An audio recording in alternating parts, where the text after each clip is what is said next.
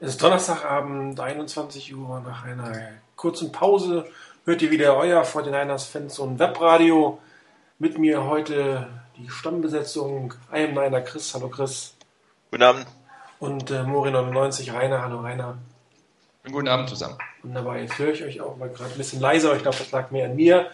Ja, es ist ähm, die 50. Sendung, nicht die 49. Rainer hat sich um eine äh, Halbzeitshow ähm, geirrt sozusagen. Clemens hatte uns gebeten, die Halbzeitshows in die Reihenfolgen mit aufzunehmen. Sprich, heute ist tatsächlich das 50. Webradio. Ich muss ganz ehrlich sagen, als wir angefangen haben, hätte ich nicht gedacht, dass wir bis 50 kommen.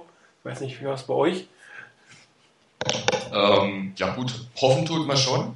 Ich hoffe zum Beispiel, dass es jetzt besser ähm, gleich besser wird mit dem Ton, weil ich habe mich eben selber gehört über dich. Aber jetzt passt es wieder. Ja, wunderbar, ähm, sehr schön. Wirklich damit gerechnet habe ich nicht, gehofft habe ich schon, aber ist halt schon eine Strecke. Denkt man am Anfang vielleicht nicht unbedingt dran. Das stimmt. Ja, aber von daher. Ja, heute ähm, äh, gibt es urlaubsbedingt einige Dinge nicht. Ich habe es nicht geschafft, ein Power Rankings aufzustellen und ich habe es auch nicht geschafft, Plays zu machen. Ich bin irgendwie noch auf äh, San Francisco Zeit und habe irgendwie die letzten Tage eher verschlafen sozusagen. Aber ich glaube, ihr werdet es hoffentlich verschmerzen, wenn wir noch so eine interessante Sendung haben. Wir haben ja Rückblick auf zwei Spiele im Prinzip, äh, die äh, von den Chris und ich, Bi und ich, äh, das Glück hatten, direkt vor live vor Ort zu sehen mit einigen anderen Membern. Insgesamt waren fünf von den Fans und Net-Member im Stadion. Ich glaube, das dürfte absoluter Rekord sein. Ich glaube, der alte, wir waren mal zu vierter, zu fünft haben wir, glaube ich, nicht geschafft. Das ist doch schon mal eine nette Sache gewesen und sicherlich äh, gibt das auch immer die Chance äh, für mich, die eine oder andere Beobachtung zu machen, die man so aus dem Fernsehen im Prinzip nicht hat. Also Football live ist doch immer noch wieder eine andere Sache, muss ich immer wieder feststellen. Und äh, umso mehr freut es mich, dass wir wieder nächstes Jahr zusammen nach London fahren und die 49ers da hoffentlich siegen sehen werden. Ja, ähm, wir machen oder beginnen mit einem kleinen Rückblick auf das Giants-Spiel. Ist ja jetzt schon eine Zeit lang her. War auch nicht das schönste Spiel der Welt, also dass man sich unbedingt erinnern sollte, aber zumindest darüber reden sollten wir schon, weil das doch eine ziemlich verheerende Niederlage und ein, ein sehr nüchternes Spiel war, wo man eigentlich noch weniger Chancen hatte zu gewinnen als das Spiel gegen Minnesota. Und äh, was glaubt ihr denn, woran es gelegen hat, Rainer? Vielleicht fängst du.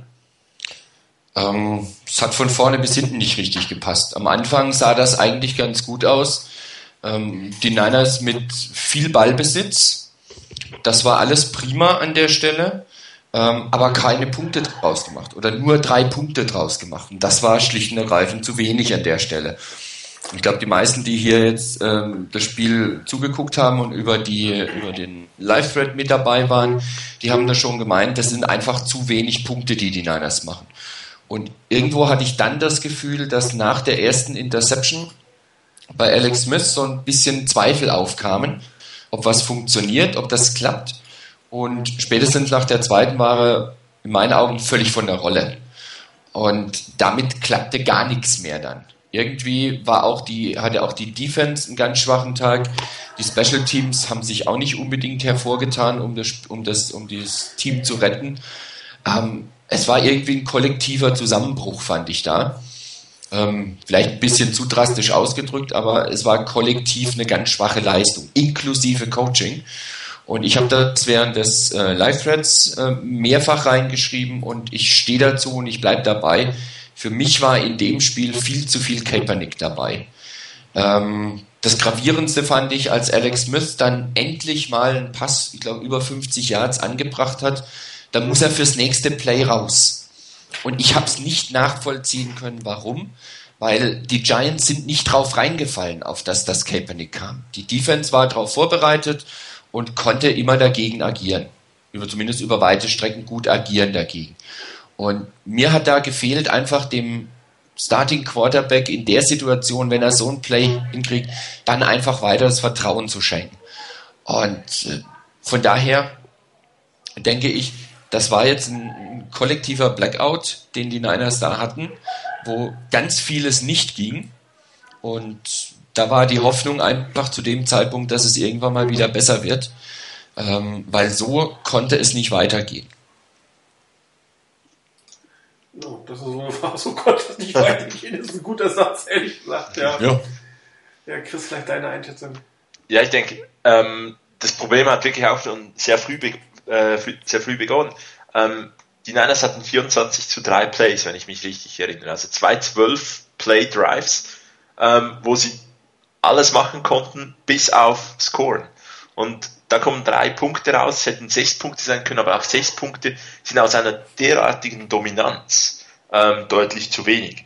Ähm, führt man da 14 zu 0, ähm, ist man in der genau richtigen Situation, äh, wie man spielen will, nämlich mit einer Führung, man kann sie eigentlich verwalten. Die Giants sind zu einem gewissen Risiko gezwungen.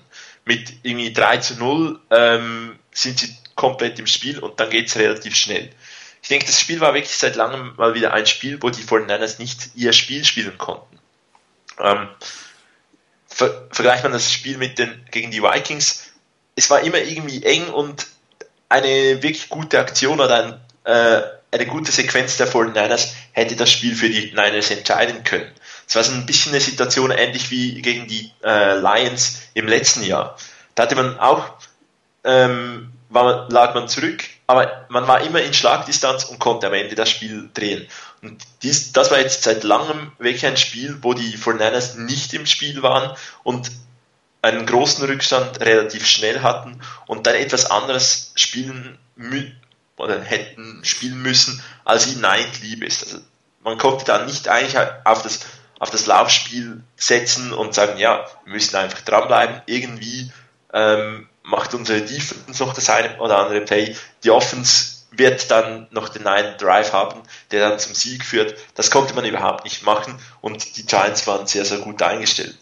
Und was Rainer eigentlich richtig gesagt hat, irgendwo fehlte den Niners die Durchschlagskraft. Und als man sie dann mal hatte, kam vielleicht ein Coaching-Fehler dazu. Und zeigte einfach, dass eigentlich über das ganze Spiel hinweg die Giants in diesem Spiel schlicht besser waren. Und die Niners ähm, irgendwann keine Antwort mehr hatten. Die Defense war nicht, nicht auf der Höhe, die Coverage stimmte nicht, äh, ähm, Eli Manning hatte ein super Spiel, ähm, der Druck fehlte, es, es fehlt wirklich eigentlich in allen, allen Phasen des Spiels. Und ja, dann verlierst du halt gegen ein wirklich gutes Team mit 26 zu 3. Ich denke, auf die Kaepernick-Situation kann man dann kann man nachher durchaus noch ein bisschen näher eingehen. Das offensichtlich, äh, der offensichtlich falsche Zeitpunkt war definitiv nach diesem 55-Yard-Pass von Alex Smith auf Randy Moss. Da hast du endlich mal ein bisschen etwas, wo du dich dran festhalten kannst und musst raus, ist sicherlich für einen Quarterback wie Alex Smith nicht das Optimale.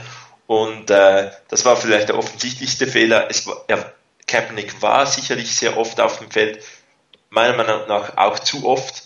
Und ähm, ja, irgendwann gab es ja noch diese Situation, wo sie eigentlich Kaepernick dann reingebracht haben, wo man irgendwie sich überlegen musste, will man jetzt einfach Alex Smith vor sich selber schützen, vor weiteren Fehlern, vor äh, irgendwelcher Kritik und oder ist jetzt das irgendwie der Versuch, in den, einen Drive mit Kaepernick zu starten?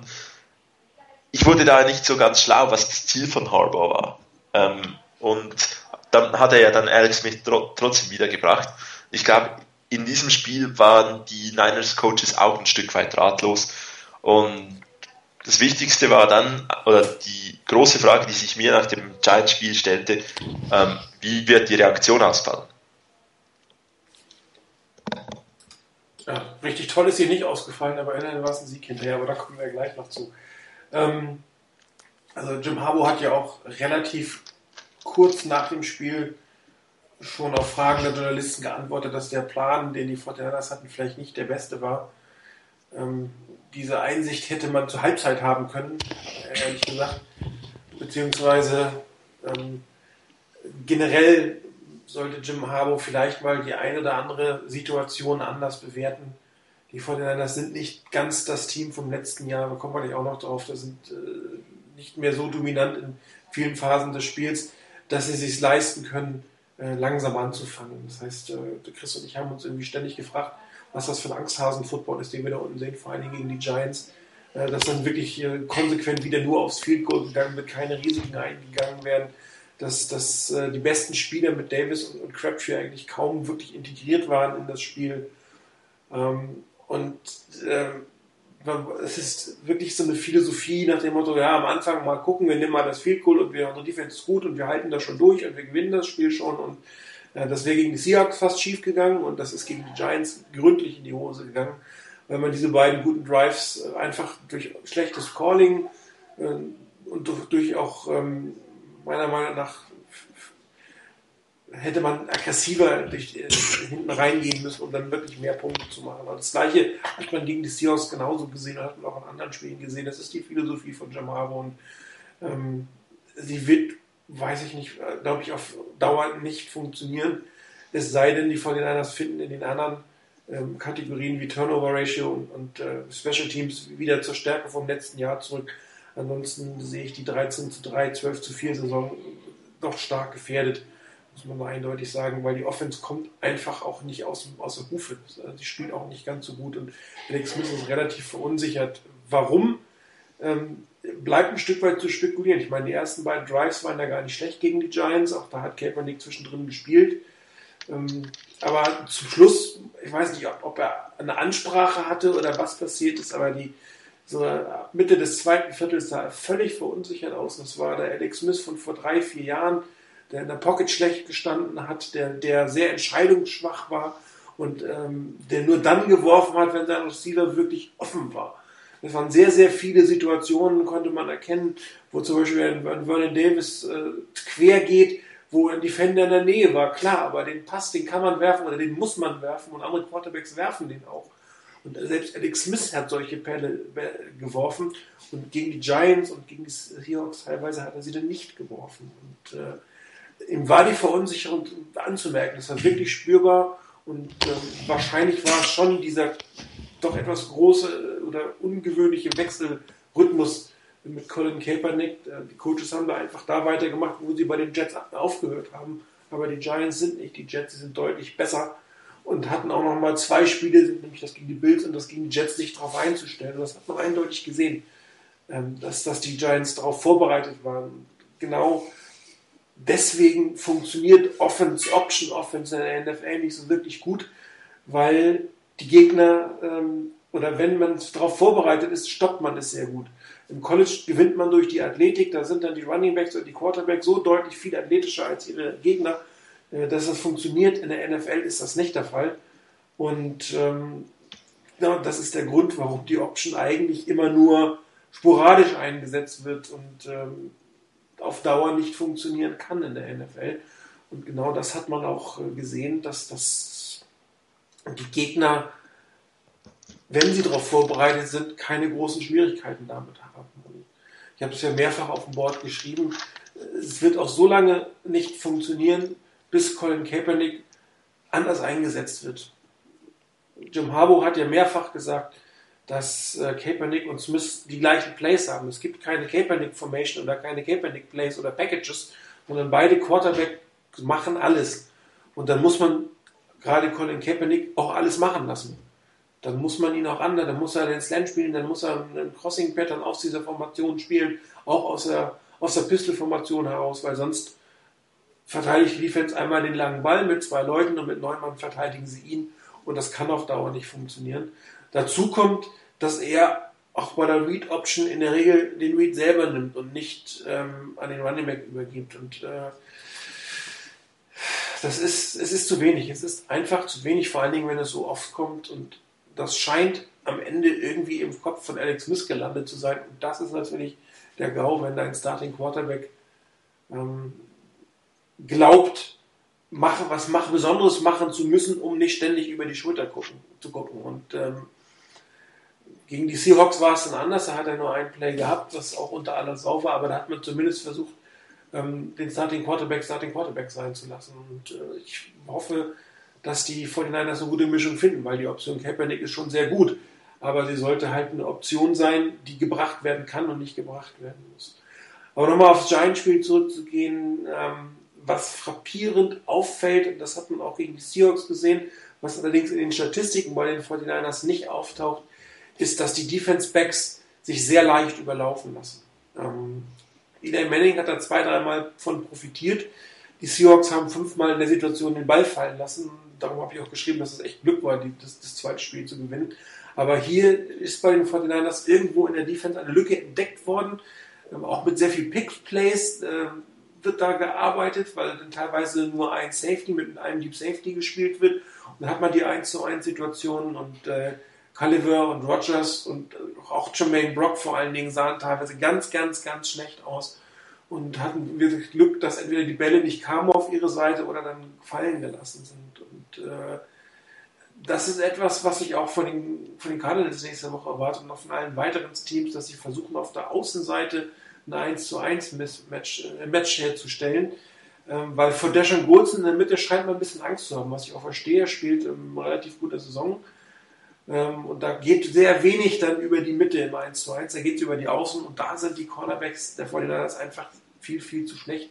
Und ich hatte es auch schon geschrieben, das wäre für mich so die, die Area, wo man über den First-Round-Pick nachdenken muss, weil die Cornerbacks, die sehen auch im Spiel, wenn man sich das anguckt, das sieht irgendwie nicht wirklich gut aus, was die veranstalten.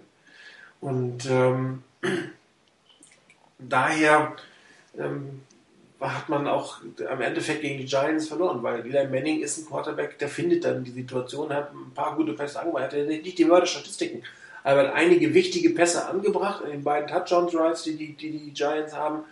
Und äh, danach äh, haben auch die Giants im Prinzip das Spiel noch verwaltet und sind mit Field Goals äh, zufrieden gewesen und sind auch kein Risiko mehr eingegangen, weil die 49ers Offense an dem Tag einfach äh, zu schlecht war. Das, das, das muss man so hart sagen.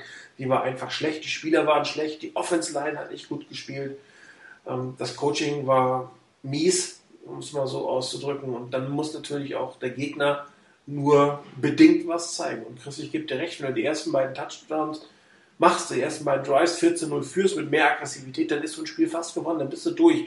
Dann kannst du einen Hänger haben, aber der wird nicht groß sein, du hast dein Selbstbewusstsein.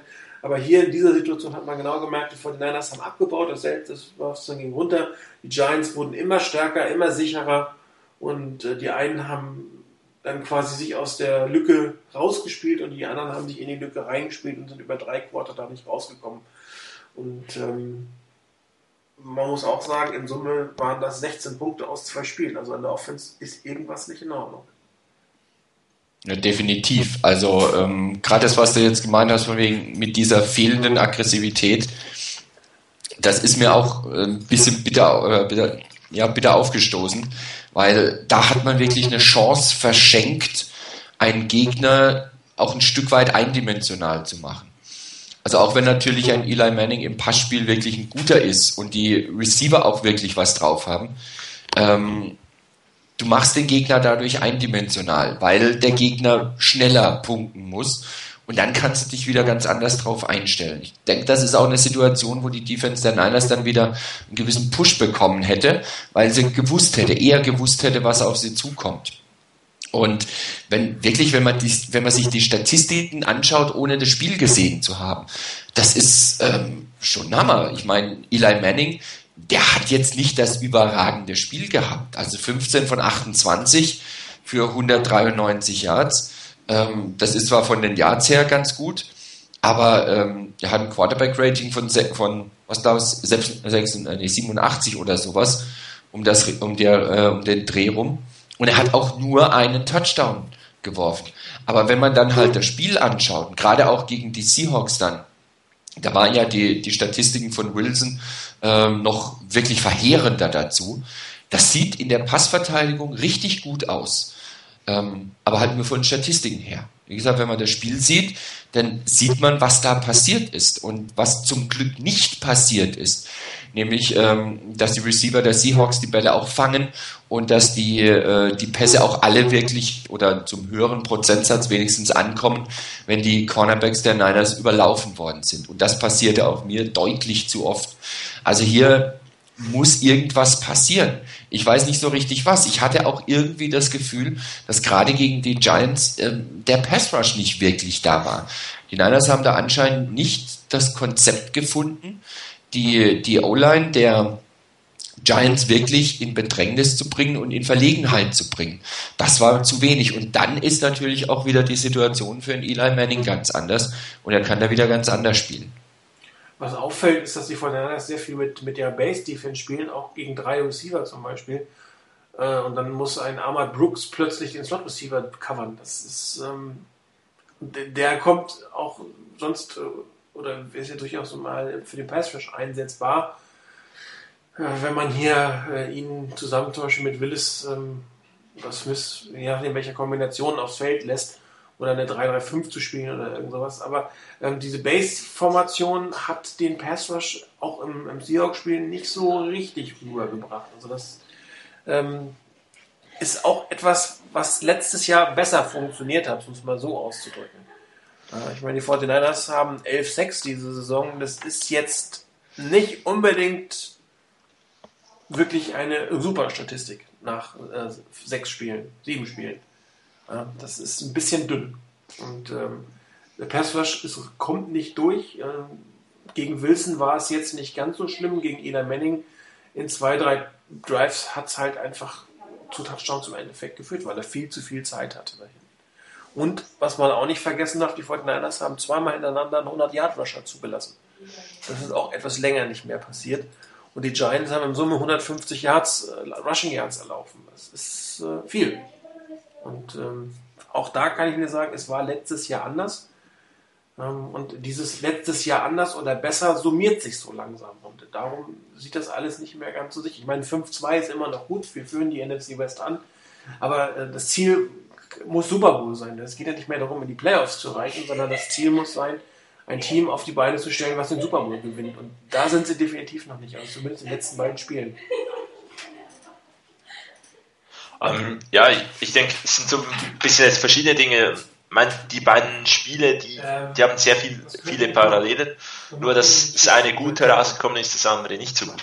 Ähm, in der Pass-Defense sind wir ein bisschen an einem Punkt, den wir auch in der Vor-Jim Harbaugh-Ära hatten. Ähm, der Pass-Rush fehlt ein bisschen, die Coverage ist nicht ganz so stark und irgendwie, es helfen sich beide nicht so es, es macht sich beide nicht wirklich stärker. Also es fehlt ein bisschen Pass Rush, dann wäre die, die Coverage nicht so entscheidend. Wäre die Coverage ein bisschen besser, hätten die Pass Rusher mehr Erfolg. Ähm, von daher, da fehlt mir schon auch ein bisschen der Druck und ich denke, es kann durchaus ein, eine Option dann sein, in, in, der, in der Draft oder in der Free Agency da nochmals zu investieren. Ähm, Im im Seahawks-Spiel, denke ich, war es dann auch ein Stück weit so, die, die Niners Cornerback, die sind nicht so aggressiv. Und wenn, wenn man sieht, was die Seahawks Cornerbacks machen durften, ähm, es muss jetzt nicht gerade so extrem sein, aber ein bisschen enger beim Mann, ein bisschen äh, physischer spielen an der Line, ähm, dürften die Jungs schon. Also da fehlt, da waren gewisse gefährliche Aktionen dabei. Ich meine, ähnlich wie die 49ers, die 14 Punkte oder die einen Touchdown machen könnten, äh, gegen die Giants ganz, ganz früh. Ähm, wenn Turbin den Ball, Ball fängt, dann wird es auch möglicherweise ein total anderes Spiel. Ähm, und dann spielt da ein bisschen halt das Problem der 49ers Offense hinein, dass die, die machen nur, machen irgendwie über sieben Quarter hinweg keinen Touchdown. Und da fehlt die Aggressivität. Ich meine, die Waffen oder die Optionen, die sind da. Und wenn die Niners da einfach haben sie im Moment, scheint es mir, gegen eine auch starke Defense noch nicht das Selbstvertrauen oder haben ein Stück weit auch durch die, die beiden Spiele oder vor allem auch durch das Giants-Spiel an Selbstvertrauen verloren, dass sie einfach in der, sagen können, wir sind in der, in der Lage, auch schnell mal zwei Touchdowns zu machen. Und zwar einfach mit, ohne irgendwas Spezielles, ohne viel Risiko, sondern einfach mit, mit unserer ganz, ganz normalen Offense, mit einem soliden Passspiel, was einen Rhythmus hat. Weil der wurde in, im Spiel gegen die, gegen die Giants total zerstört. Also wenn Alex Smith ja wohl einen sehr, sehr guten Rhythmus hatte gegen die Bills mit den 300 Yards, die er macht, ähm, auch gegen die, die Jets war das nicht ganz so schlecht, aber gegen die Giants wurde dieser Rhythmus, ähm, dies, auch dieses Selbstverständnis Stück weit zerstört und da muss man halt bei Alex Smith schon nochmals die Frage stellen, kann er das schon so gut verkraften oder muss jetzt halt da wirklich von, von Harbour eine ganz, ganz gute Aufbauarbeit geleistet werden? Weil du hast einen ganz entscheidenden Punkt gerade gesagt. Wir jammern hier auf relativ hohem Niveau, das muss man ja sagen. Ich meine, die Fortinanders sind äh, zweitbeste Scoring-Defense, beste Pass- und Gesamtjahrs-Defense. Aber äh, man muss auch sagen, dass äh, dabei zwei Spiele sind gegen extrem schlechte Teams, also die Bills und die Jets sind schlecht und haben extrem schlecht gespielt an diesen, an diesen, an diesen beiden Tagen. Das ist unverhältnismäßig und auch wenn man das erste Spiel gegen die Packers gespielt hat, muss man auch sagen, dass die Packers erst seit zwei, drei Spielen richtig in Rhythmus gekommen sind. Die haben auch noch nicht so, so wirklich gut am ersten Tag ähm, ausgesehen. Und ähm, daher sind diese Statistiken gut, aber mit Vorsicht zu genießen, äh, weil gegen die Giants sah es ein bisschen anders aus. Und du hast eben genau gesagt, man hat im Moment nicht das Gefühl, dass die Offense mal eben Punkte aufs Tablett bringen kann. Das, und, und wenn das nicht der Fall ist, dann äh, reicht es auch teilweise, wenn du, wenn du 14 Punkte kassierst, wenn du nur 7 machen oder 13 machen kannst. Also das ist, das ist eine Spirale, in die man sich hinein begibt, wenn, wenn man nicht aufpasst. Äh, wenn man zu konservativ, zu sehr auf seine Defense verteidigt, dass das dann zwei Touchdowns oder zwei Touchdowns und viel Goal reichen, um dieses Spiel einfach zu verlieren auf, auf der anderen Seite. Und man hat ja auch gegen die, gegen die Vikings gesehen, die haben ja jetzt auch nicht das Überspiel abgeliefert, aber sie haben einige wichtige Punkte gemacht. Und äh, danach haben die 49ers sie wieder gehalten, aber selber waren sie nicht in der Lage, oben einen draufzulegen. Und ähm, darum ist diese Philosophie von Jim Harbaugh, äh, ja, solange sie funktioniert, okay, aber ich befürchte einfach, sie wird nicht bis zum Ende der Saison funktionieren, sie wird nicht bis in den Super Bowl hinein funktionieren. Wobei wir eine ähnliche Diskussion zur gleichen Zeit letztes Jahr auch hatten, wenn ich mich dunkel erinnere. Ja, ich, ich meine, ich genau. habe also, ich habe es im, im einen Thread, wo wir auch über, glaube ich, Kaepernick oder ich bin nicht mal ganz sicher diskutiert haben und gesagt, ähm, wir haben über den Ansatz, dass die 49ers nichts riskieren, dass die 49ers ähm, eher langweilig spielen, vielleicht teilweise zu passiv sind, aber halt Spiele gewinnen, durchaus letzte Saison des Öfteren diskutiert. Ähm, ich meine, am Ende fragt dich niemand, wie du gewonnen hast. Ob du jetzt die Bills mit 600 Yards ähm, und einem Rekord schlägst oder die Seahawks mit äh, äh, 13 zu 6 schlägst. Ähm, ist am Ende eigentlich sogar der Sieg gegen die Seahawks, weil in der Division wichtiger als das super Spiel. Ähm, Im Lauf des, der Saison ist es dann einfach die Frage, ob, wenn man, ob die, ob die Niners in einer Situation, wo sie etwas zeigen müssen, wie beispielsweise im Spiel gegen die Giants, dann etwas zeigen können. Und irgendwie so nicht ein bisschen Parallelen hat es zum, zum äh, Thanksgiving Day Game von der, von der letzten Saison, als man auch gegen die Ravens etwas zeigen musste und das eigentlich über die letzten neun Wochen nie zeigen musste und dann auch nicht wirklich so auf die Reihe kriegte, nämlich das von hinten kommen und äh, wirklich aufholen. Es war ein Low-Scoring-Game auch da, aber irgendwie das im entscheidenden Moment einfach mal kurz einen, Drive hinlegen, auch übers Pass-Game vielleicht mal kommen, das, das fehlt ein bisschen. Ja, diese, das ist so ein bisschen dieser, dieser ähm, fehlende oder ähm, wenn er da ist, der nicht funktionierende Plan B. Nach dem Motto, man, man hat ja seine Spielweise, mit der, mit der man erfolgreich war. Und ich finde auch das Spiel gegen die Seahawks von, von der Offense-Seite her, wie das angegangen wurde, durchaus wieder so ein bisschen back to the roots ähm, dass die Niners hier wirklich wieder stärker, deutlich stärker wieder aufs Laufspiel gesetzt haben. Wenn man guckt, Alex Smith hat 140 Jahre im Passing gehabt, äh, gerade mal. Ähm, da kann man locker mit dem, mit dem Rushing Game allein schon deutlich drüber auf 175 Yards mit 32 Runs. Das war schon wieder in die Richtung, dass man dem Gegner auch über den Lauf einfach den Willen aufzwingt, viel im Ballbesitz ist, die Zeit dann ausnutzt und dann halt auch punktet. Und dann kannst du auch wenn du die Uhr kontrollierst und die Defense ihrerseits zugegeben mit einigem Glück dabei sicherlich auch, aber die Defense einfach besser hält wieder. Auch wenn du einen zweiten 100 äh, Yard Rusher hintereinander hattest. Aber trotzdem mal so in den entscheidenden Situationen schon so, dass die Defense wieder einen Schritt nach vorne gemacht hat. Zumindest war das mein Eindruck. Das war so ein Stück weit wieder in diese Richtung gegangen. Aber wie ihr völlig richtig gesagt habt, äh, mir fehlt auch das, dass die Niners quasi in einen anderen Modus schalten können, wenn es drauf ankommt.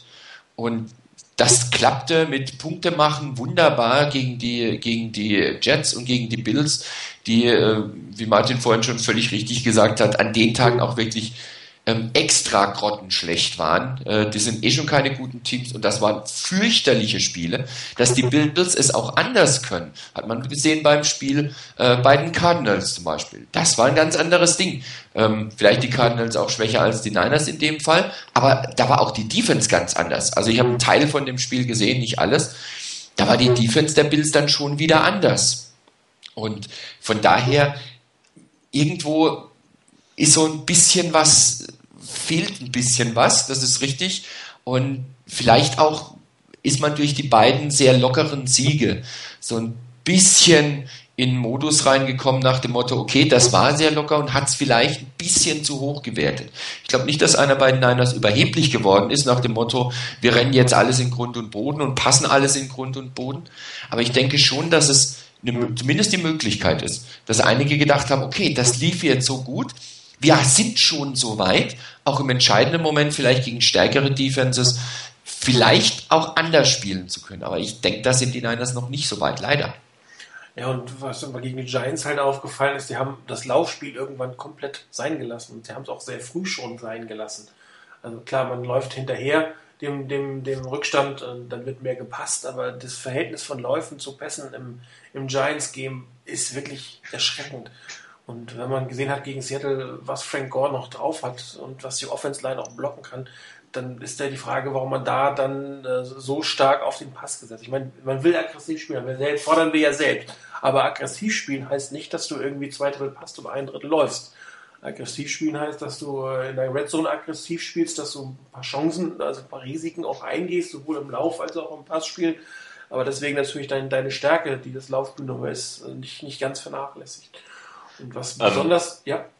Ja, vielleicht gerade dazu. Ähm, absolut, zumal in, gegen New York auch der Lauf funktioniert hat. Ich glaube, Frank Gore hat irgendwie fünf Jahre pro Lauf oder so gehabt, also wirklich auch eine gute Statistik und auch Kendall Hunter hatte bei seinen Läufen ähm, was, was funktioniert hat. Und da fehlt es mir dann auch ein Stück weit zu sagen, okay, lass uns auf unsere äh, Fähigkeiten zurückkommen. Wir laufen wir versuchen einfach jetzt mal mit der Offense wieder hineinzukommen, hat dann auch die Play-Action zu nutzen und so weiter. Das fehlte.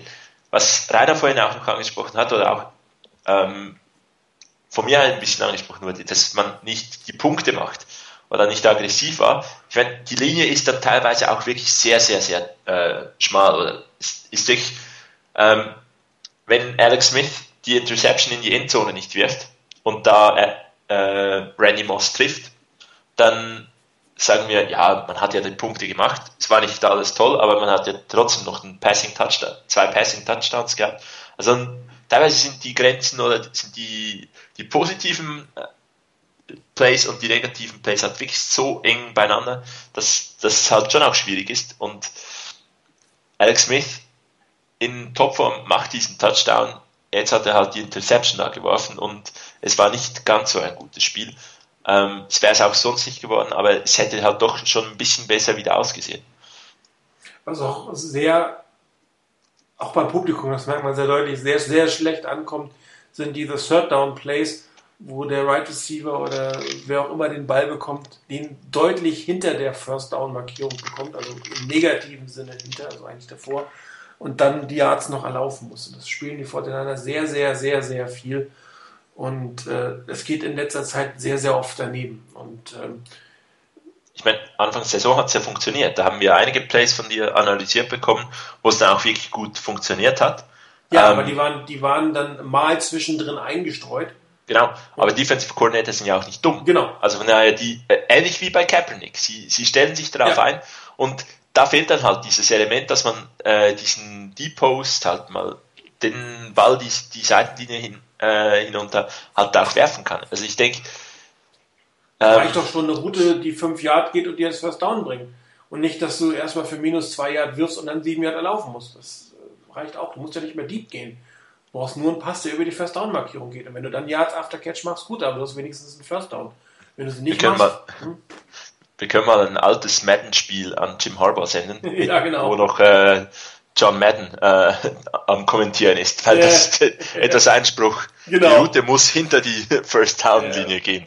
Ansonsten machst du was falsch. Genau. Das ist mal, ist das wirklich gut, aber ähm, du kannst teilweise auf der Tribüne sitzen und weißt, was kommt. Und wenn du als, als Zuschauer das schon weißt, dann weißt du natürlich ein Defense-Koordinator jetzt recht. Ja. Also das ist dann im Ansatz schon zu sehen, was das für ein Play wird. Und dann, dann, dann äh, wird es halt gestoppt. Und ähm, selbst, dann nützt dir die Completion auch nichts. Bringt dir einfach nichts. Du willst ja einen First Down haben, du willst keine Completion haben. Und ich hatte gerade beim Seattle-Spiel, das läuft hier nebenbei, gesehen, das war irgendwie Bewegung von, von Crabtree nach außen, wo er zwei Vorblocker gehabt hätte. Ja, wunderbar, aber äh, war am Ansatz zu sehen, was kommt. Irgendeiner hatte die, die Route äh, unterlaufen, hat ihn getackelt und äh, keinen First Down gemacht. Und das ist sehr viel. Also gerade äh, in, in den beiden Spielen fand ich das extrem, die Plays, Auswahl, was das angeht beim, beim Third Down. Und man hat echt schon ein ziemliches Murren da im Publikum gehört, äh, die im Prinzip auch diesen Madden-Spruch immer wieder wiederholt haben. Und, ähm, ich hoffe, dass sie sich das echt abgewöhnen. Das ist ein Play, was du im zweiten Down sehr schön machen kannst, gelegentlich mal im dritten einstreust, aber erstmal solltest du ähm, schon das First Down machen. Und wenn du es dem, dem deinem Quarterback nicht zutraust, dass er das macht mit einem längeren Pass, dann musst du entweder den Quarterback wechseln oder du musst laufen. Ja, vielleicht, also ich meine, beim Seahawks-Spiel könnte ich mir vorstellen, dass, dass sie auch Alex Smith einfach mehr Sicherheit geben wollten.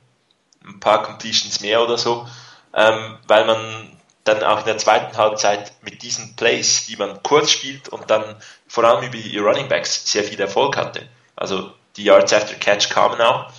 Ähm, dass man da vielleicht nicht gerade bei von Alex Smith die tiefen Bälle vielleicht bei Third Down wollte oder so, ähm, ist, ist ein Stück weit verständlich, müsste aber dennoch ähm, nicht jedes Mal so sein. Also die tiefen Bälle gerade bei dem Giants Game sind gekommen. Sie haben sie immer gefordert, sie waren aber alle irgendwie drei Jahre zu lang. Ich glaube, drei oder vier längere Pässe waren äh, zu lang geworfen oder wieder zu langsam gelaufen. Das ist, kannst du also genau immer nicht sagen.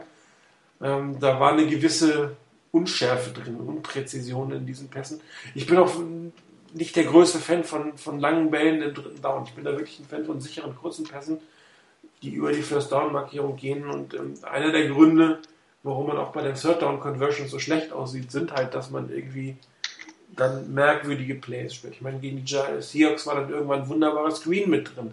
Den hat man länger nicht mehr gesehen bei den 49ers und plötzlich hat er funktioniert. Und alles das, was sie die drei Wochen davor gemacht haben, ähm, das äh, funktioniert ja noch nicht. Und was man auch sehr gut gesehen hat, was die Seahawks gemacht haben, die haben Sachen so lange gespielt, bis sie nicht mehr funktioniert haben und haben was anderes gemacht. Und äh, das ist bei Jim Harbaugh das ein bisschen so Mike Singletary-mäßig, da hat er Dickhop, das ist mein Plan. Und äh, ich bin ja eigentlich besser und das mache ich dann schon. Und, äh, Nur der Plan ändert auch mal. Also das muss man nicht halt zugute haben. Halt, äh, hat also, man manchmal auch einen anderen Plan. Das ist, ja, er, er wechselt seinen Plan, aber wenn er einen hat, dann hängt er da schon ziemlich dran an dem. Das muss man ja mal sagen. Ähm, auf dem Board gibt es gerade nochmal die Diskussion ähm, zum Thema Pass Rush, äh, Alden Smith, Sophomore Slump und äh, Paris Harrison. Wie seht ihr das? Also ich finde, Slump hat er nicht. Ähm, 5,5, 6 finde ich gar nicht schlecht. Er hat auch teilweise recht gut ausgesehen ich würde eigentlich eher auf Harrelson schieben, also dass da wirklich in der Rotation jemand fehlt, der, der ähnliche Qualität hat. Ja, das ist, ist ja eigentlich was, was wir, glaube ich, auch letzte Saison äh, schon angesprochen hatten. Dass die, die Starter der Niners doch sehr oft auf dem Feld stehen, ähm, gerade auch in der, in der D-Line sehr oft auf dem Feld standen und dass da die Rotation vielleicht irgendwann mal einfach fehlt. Damit irgendwann bist du nicht mehr so frisch. Also nicht jeder hat so ein so ein Motor äh, wie, wie Justin Smith, dass dem gerade egal ist, fast äh, wie oft er auf dem Feld steht.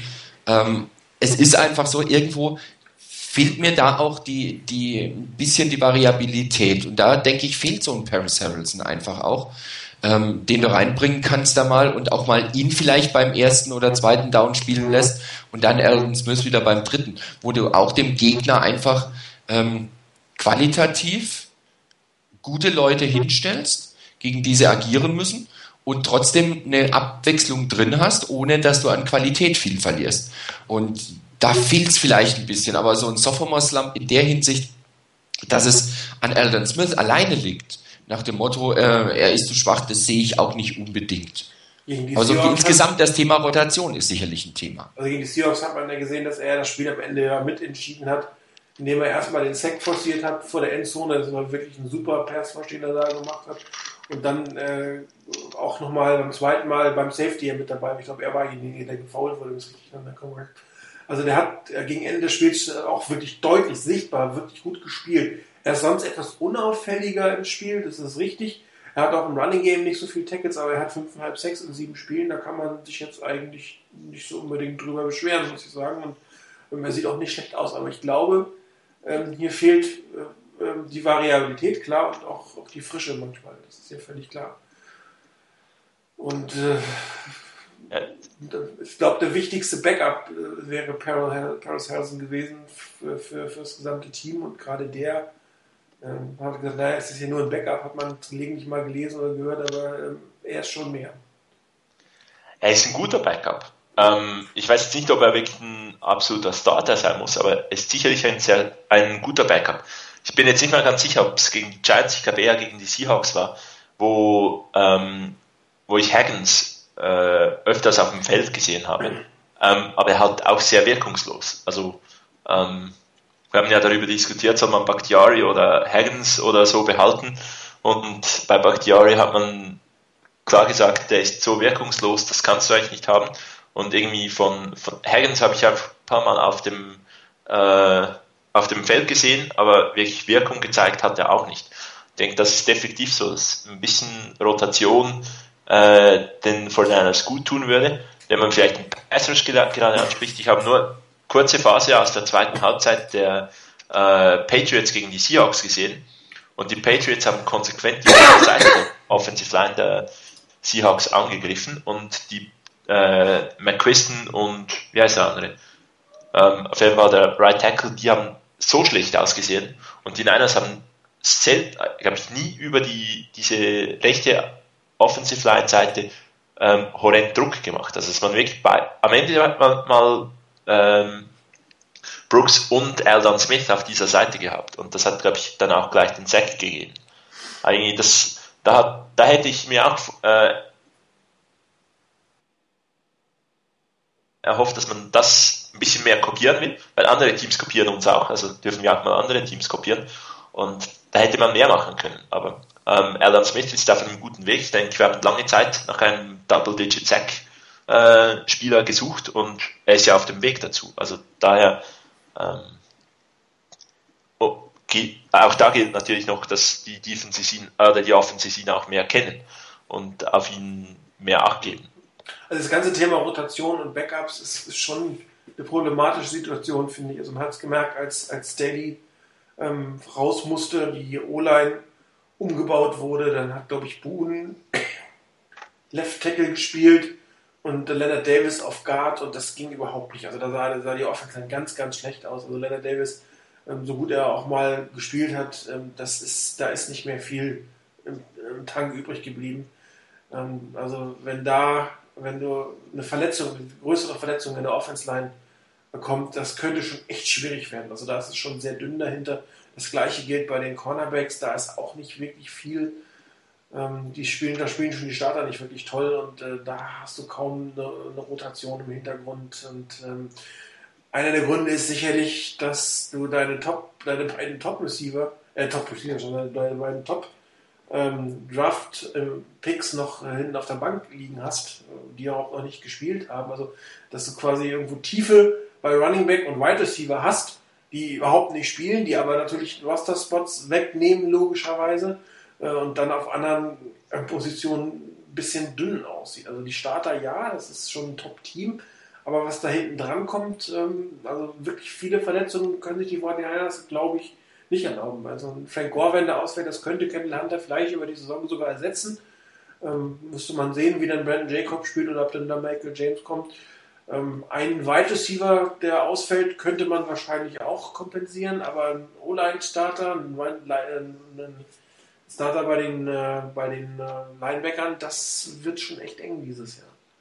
Wobei Linebacker ist, also auf die Outside Linebacker Position bezogen, weil Inside Linebacker haben wir Larry Grant, der letzte Saison diese äh, Tiefe schon gezeigt hat, dass die da ist. Gut, das ist richtig. Ähm, ob er es nochmal zeigen könnte, will ich gar nicht rausfinden wollen, ehrlich gesagt. nee, also die dürfen absolut fit bleiben. Ähm, aber es stimmt schon. Ich denke, die, die Niners haben, leisten sich, haben sich letzte Saison mit dem, dass man ja Kilgore und äh, Person behalten hat, ein bisschen Luxus auf Positionen, wo man es vielleicht nicht so gebraucht hat oder die Spieler, die man halt dann behalten hat, nicht eingesetzt hat, ähm, solche Spieler auch zu behalten und halt gehen ein gewisses Risiko an anderen Orten ein. Ähm, ja, ich denke, Outside Linebacker, wenn man da noch irgendwo einen auftreiben könnte, es wäre nicht ganz so schlecht. Mhm, das ist absolut richtig.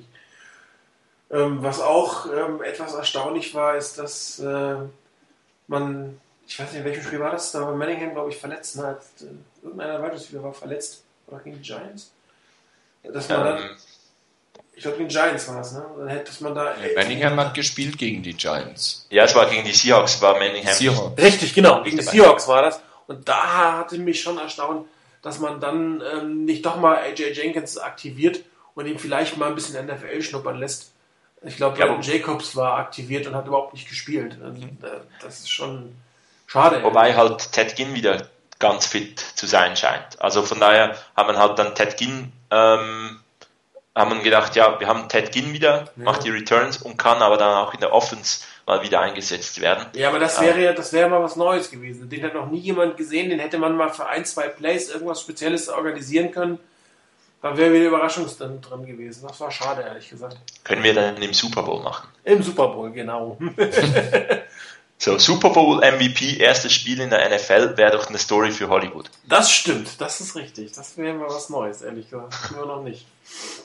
Ja, vielleicht schwenken wir mal ein Stück auch zum, zu- zum Seahawks-Spiel weiter. Ich meine, ähm, auch da äh, in der ersten Halbzeit nur drei Punkte, wirklich dünn, was die Offense da geleistet hat. Und äh, man sah immer noch, fand ich, einen, einen etwas verunsicherten Alex Smith, ähm, der aber allerdings auch, wie gesagt, komische Plays hatte. Zum, den, bei den dritten Downs äh, hatten wir schon drüber geredet. Ähm, irgendwie haben es auch die Coaches nicht geschafft, Vernon Davis ins Spiel mit reinzubringen. Klar, der hat Deckung ohne Ende, aber man, das hat er letztes Jahr auch schon gehabt. Und irgendwie hat man durch gute Kombination es geschafft, ihn irgendwo hinzukriegen, wo er nicht doppelt gedeckt ist. Und was man auch sagen muss, Alex Smith hat ihn mehrfach übersehen. Was natürlich aus der Position, in der wir gesessen haben, äh, leicht zu sagen ist. Ne? Das muss man ja auch immer sagen. Also wir, äh, Chris und ich sitzen ja immer sehr gerne sehr hoch. Das haben wir auch diesmal gemacht. Und äh, gerade im Seahawks-Spiel hatten wir wirklich einen sehr guten Blick ähm, auf die eine Endzone, wie sich da die Plays entwickelt haben. Und da hat man mehrfach Vernon Davis völlig frei gesehen und Alex Smith hat ihn übersehen. Aber das, das ist einfach, äh, Stadion das kannst du das dann überhaupt nicht mehr erkennen durch die fehlenden Wiederholungen, woran es denn lag. Aber es ist halt frappierend, dass die beste Waffe, die selbst ein äh, Jimmy Ray zu neun Touchdowns gebracht hat, äh, mit einem relativ einfachen Postplay, dass die 49ers nicht in der Lage sind, ihren, ihren besten Mann quasi in der Red Zone beim Passspiel äh, mit zu integrieren. Schon, schon sehr frappierend. Und daran krankt es meiner Meinung nach auch, dass es, also wie- auch an der fehlenden Passivität, aber auch daran, dass man seine Top-Spieler da nicht hinkriegt, ähm, dass die Punkte nicht kommen. Aber ich meine, es sind ja zwei Plays, die wir eigentlich schon ewig fordern, oder zumindest ich fordere das eine ähm, in der Red Zone. Und ähm, das ist der Fade, den man wirklich irgendwie mal versuchen sollte, über irgendwen zu spielen. Ich meine, da hat man Randy Moss, den man äh, da, denke ich, einsetzen könnte. Und das andere ist, dass man halt die Film, das Filmmaterial ist ja aus der Filmschauenzeit wohl da. Ähm, und diesen End Post, den, der hat da funktioniert bis zum geht nicht mehr. Aber seit äh, Jim Harbaugh da ist, wird er praktisch nicht gespielt. Wenn das eine Mal, dass man eine Art von diesem End Post gespielt hat, war der entscheidende Touchdown gegen die Saints im, im äh, Divisional Playoff Game. Genau. Zwar aus der Slot-Position, aber trotzdem ist ist das Play gewesen. Genau, aber ich denke, das ist wirklich so ein Punkt, die Aggressivität oder dieses Play in der, in der Red Zone, da weiß man, das funktioniert. Man weiß auch, die, die Defense, die werden es verteidigen. Ähm, es wird also nicht immer funktionieren, aber man setzt sie auch gar nicht ein. Also ich denke irgendwie anstelle von zwei, drei dieser, dieser Kaepernick ähm, Plays in der Red Zone müsste man mal sowas einsetzen. Ja, oder Kaepernick soll ihn werfen. Er kann ja gerne spielen. Ja, aber äh, er muss, er müsste quasi dann mal aus seiner normalen äh, Fake- oder Option-Position mal relativ geraden Pass werfen. Also gerade meine ich mit aus der Pocket heraus, ähm, mit Gefühl, das ist seine große Schwäche, haben wir manchmal das Gefühl. Äh, der hat einen Wurf, das ist unglaublich. Das hat man auch bei dem äh, im Pre-Game teilweise gesehen, den er irgendwie nicht richtig dosieren kann, habe ich so den Gefühl, das Gefühl. Und dass, dass er darum auch unbedingt nicht unbedingt diese mittleren Distanzen werfen darf. Anders kann ich mir es eigentlich nicht erklären. Ähm, Weil lang lässt man ihn werfen. Ne? Und mittellang auch, aber so halblang, kurz im Prinzip nicht. Und er scheint auch da wirklich immer durchzudonnern. Also mit Favre, da soll er ja schon, da haben wir gelesen, die Receiver die Hände gebrannt haben.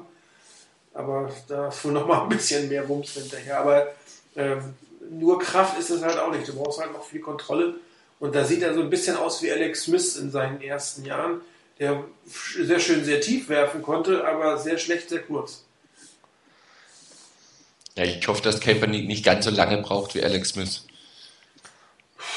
Also, hängt, hängt davon ab, wie lange Alex Smith noch der Starter bleiben. Ja, ist richtig, klar, aber ähm, wenn du damit, klar, wenn Alex Smith noch fünf, sechs, sieben Jahre da wäre, dann brauchst du auch keinen, keinen Kaepernick, der dann äh, Vollzeit übernimmt. Dann kann er da immer noch seine Schwächen drin haben. Ähm, ich meinte das schon bezogen darauf für den Fall, dass Alex Smith nicht da sein sollte und äh, das Ganze an Kaepernick übergeben werden sollte. Dann hoffe ich, dass er nicht so lange braucht, bis er das dann drauf hat. Das ist wohl wahr. Ja, und was den, was den Fate angeht, ich bin mir sicher, den sehen wir. Und wenn es irgendwann mal einer auf Candle Hunter ist. Ja, ähm, ist, ich meine, ist, zum Beispiel hat man ihn letztes Jahr einmal gespielt auf Bruce Miller. Mhm. Ja, das zum Touchdown. Den sieht man zum Beispiel überhaupt nicht mehr im Passing Game involviert. Wundert mich jetzt auch ein bisschen. Ja, aber das war ja auch so eine Geschichte, die, die, war das nicht Anfang der Saison, wo es immer mal hieß, von wegen, die Niners haben irgendwie ihre Pässe auf die Running Backs vergessen. Ähm, dass da ganz, ganz wenig kam letztendlich. Und ähm, wenn ich mir jetzt angucke, ähm, im, im Receiving, ähm, gegen die Giants gab es insgesamt äh, 23 Complete Passes. Äh, davon waren vier auf Gore und einer auf Hunter. Das sind 5 von 23, das ist nicht überragend. Und gegen die Seahawks war dann Gore derjenige, der die meisten Pässe gefangen hat. Zwar auch nur in Anführungszeichen fünf, aber es waren die meisten, auch für die meisten Yards ähm, wo man diese Waffe dann wieder entdeckt hat und wieder ausgepackt hat. Und Hunter hatte auch zwei. Und wenn du dann guckst, da hast du schon sieben von 14, also schon die Hälfte jetzt plötzlich wieder auf die Running Backs. Vielleicht war ja so das, was ich vorhin schon gesagt habe, so ein bisschen, ähm, ein bisschen back to the roots. Vielleicht für manche zu viel, aber vielleicht war das auch ein ganz wichtiges Spiel für die Niners. Hier nach der Niederlage gegen die Giants wieder rauszukommen, sich auf das Ursprüngliche zu besinnen, was sie wirklich gut konnten und in der Offense das zu spielen, um, um vielleicht so auch noch ein bisschen eine Art Grundsicherheit wieder reinzukriegen. Ich hoffe, dass das Spiel gereicht hat und dass das Spiel so war, dass die Niners jetzt sagen, okay, wir haben gezeigt, wir können das noch, was uns vorher auch immer stark gemacht hat. Das kriegen wir noch hin. Wir schaffen es auch, unsere Running Backs zum Beispiel einzubinden ins Passing Game jetzt. Und davon, von dieser Situation aus, da können wir jetzt wieder weitermachen. Darauf können wir jetzt wieder aufbauen. Ich denke, diese, diese Phasen, die man in der letzten Saison teilweise gesehen hat von, von den Niners, ähm, die über ein paar Plays gehen, ähm, so klar sieht man sie im Moment nicht, weil es halt vielleicht auch nicht ein so guten Lauf ist, den die Niners haben. Ähm, aber ja, das ein bisschen zurück auf diese, auf diese Plays, die man äh, gut kann und vor allem auch die, die Anpassung von dem, dass man sagt, gut, die, die Wide Receiver, die, die werden sehr aggressiv und sehr gut gecovert. Ähm, Vernon Davis kann, kann Alex Smith nicht einsetzen, weshalb auch immer, aber dann müssen irgendwo die Running Backs äh, Platz haben. Und wenn wir halt auch mit, mit Laufen drei Yards, mit Passen drei Yards und dann nochmals mit Laufen fünf Yards holen, ist es auch ein First Down. Also von daher war eine gute Anpassung und ähm, ja, die Seahawks hatten auch ähm, zu Beginn sicherlich Probleme, sich da, äh, da zu reagieren, weil die Niners völlig anders aus der, äh, aus der Halbzeit gekommen sind. Wobei es immer noch sehr stotternd war. Also das, das, das Thema Rhythmus hintereinander weg, ähm, ein bisschen schneller, das ist ja auch einzig voneinander. Das lassen die Playclock immer irgendwo auf zwei oder eins runterlaufen, äh, wodurch natürlich auch dass der, der Snap-Count irgendwann mal keinen Erfolg hat, weil du nur noch auf spielen kannst, weil viel Zeit hast du nicht mehr. Und ähm, das ist, ähm, da wird auch sehr viel gecheckt nochmal, um was, was gemacht wird. Und da hat man sich oft ähm, äh, in eine Position hereingebracht, wo dann die Seahawks Defense sich dann wieder etablieren konnte, die eigentlich noch nicht ganz gestanden hat, aber weil es halt so lange dauert, bis es zum Snap kommt, stand die Defense dann wieder auch und äh, man muss jetzt nicht gerade eine Oregon Offense spielen, das, das, das erwarte ich ja gar nicht, aber dass man ein bisschen mehr Tempo in die Offense hineinbringt, die Plays ein bisschen früher reinbringt, ein bisschen früher startet, ein bisschen mehr Rhythmus, Kontinuität reinkriegt, das könnte, glaube ich, der Offense äh, durchaus helfen. Ja, das sieht alles sehr schwer und sehr behebe aus. Und ähm, genau, es führt genau zu dem, was du immer gesagt hast, Chris. Man hat im Moment nicht das Gefühl, dass die 49ers noch kurz hintereinander zwei Touchdowns auf den Board bringen können, wenn es dann notwendig ist. Das ist egal, wer Quarterback spielt oder egal, wer, wer Cordon auf dem Feld steht. Das ist behäbig. Und, ähm, ja, ich, ich denke, ich denke absolut, im Giants-Spiel, bin mir nicht ganz sicher, ob es im Giants-Spiel war, habe ich irgendwann mal gedacht, ähm, stellt euch doch einfach mal auf, macht einen Double Slant, ohne irgendwas umzustellen. Irgendwie musst du auch hinkriegen, die Defense ein bisschen zu lesen, ohne dass da einer irgendwie einen Kilometer zuerst läuft und, und du dann erst das Play machst. Ähm, ich finde die, die Varianten, die die Niners machen, auch mit Umstellen und ähm, Base aufstellen, dann auf fünf Wide Receiver zu gehen, das sollen sie unbedingt äh, beibehalten, ähm, weil es funktioniert ja auch sehr gut und mit äh, den Kill Plays und den Let It Roll Plays von Alex Smith, wenn er ihn, wenn er wieder das, die Sicherheit hat, macht er da einen sehr, sehr guten Job. Ähm, aber es fehlt ab und an einfach dieses ganz, ganz simple und Basic Play, wo, wo man nicht irgendwie viel noch dazu macht, sondern auch den, den Rhythmus dann, wie du sagst, steigen kann. Ich denke, das, das ist noch auch ein Element, was den Niners fehlt. Das hat man in den Touchdown Drive gegen die Seahawks gesehen. Da haben sie sehr viel einfache Pässe die, über die Mitte, die sind ihnen gegeben worden. Die Pässe waren da, die hat Alex Smith dann auch getroffen. Das ist jetzt kein, kein high sophisticated Football. Da habe ich auch Spielkritiken gehört. Naja, das waren ja alles kurze Pässe auf den Korn. Aber ähm, die Patriots werden damit Super Bowl-Sieger, indem sie über die ganze Saison auf, auf Wes Walker werfen, der irgendwie sechs Jahre hinter der Line of Scrimmage den Ball fängt. Ob das jetzt ein Running Back ist oder ein Wide Receiver, ist eigentlich völlig egal. Wenn es offen ist, ist es offen und dann spielst du es halt den ganzen Tag. Ja, und äh, das kannst du auch mit einer hohen Geschwindigkeit spielen. Und irgendwann machen sie es in der Mitte zu und dann geht es noch woanders auf. Und äh, war dann teilweise auch auf der Außenseite. Ich sehe gerade ein Spiel, da hat Kendall Hunter, ein Spielzug, da hat Kendall Hunter dann äh, kurz über Außen, aber da hat man halt die Mitte zugemacht bei den Seahawks und schon war auf der Außenseite. Wieder was für den Running Back, aber wer den Ball bekommt, ist letztendlich egal, auch sonst kriegt ihn einer.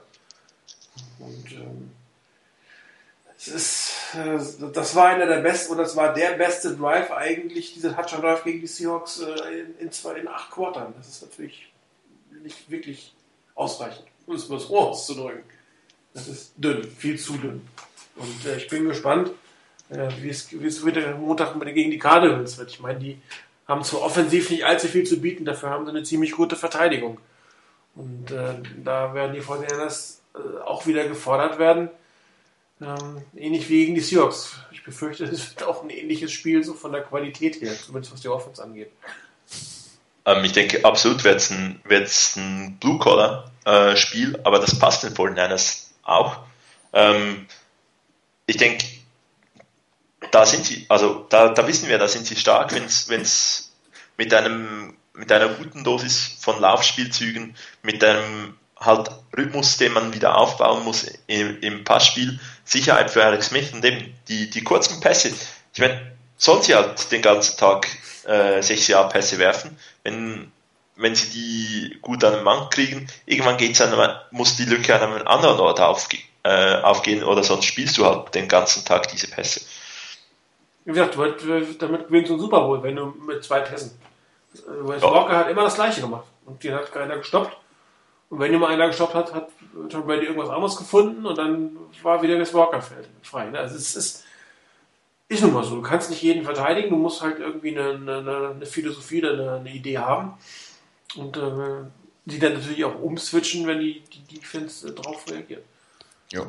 Es war zwar Wes Welker und nicht Wes Walker, aber ansonsten gebe ich dir recht. Habe ich Walker gesagt? Ja, mehrfach. Okay. Aber Walker ist auch gut soll das ruhig machen. Walker ist ein gutes Stichwort für die Niners. äh, vielleicht, äh, eher gesagt, vielleicht kein im Moment so richtig gutes Stichwort. Aber ähm, Delaney Walker ist schon so ein bisschen ein Sorgenkind dieses Jahr, finde ich. Wobei, wir müssen, ich muss ja sagen, ähm, als er den Touchdown, also wirklich, als die sich aufgestellt haben, habe ich zu Chris noch auf das Video gesagt, aber sag mal, müssen sie so viel über äh, den, den, guten Delaney Walker bringen? Was soll denn der? Könnte ich mal vernünftiges Personal bringen und dann macht er noch nach den Touchdown. Das war schon echt ein bisschen. Man sieht, ist, du bist ein Experte. ja, genau. Äh, ich habe den Satz kaum ausgesprochen, da flog auch so ein Ball in seine Richtung und Chris noch ganz schön gegrinst, muss ich sagen.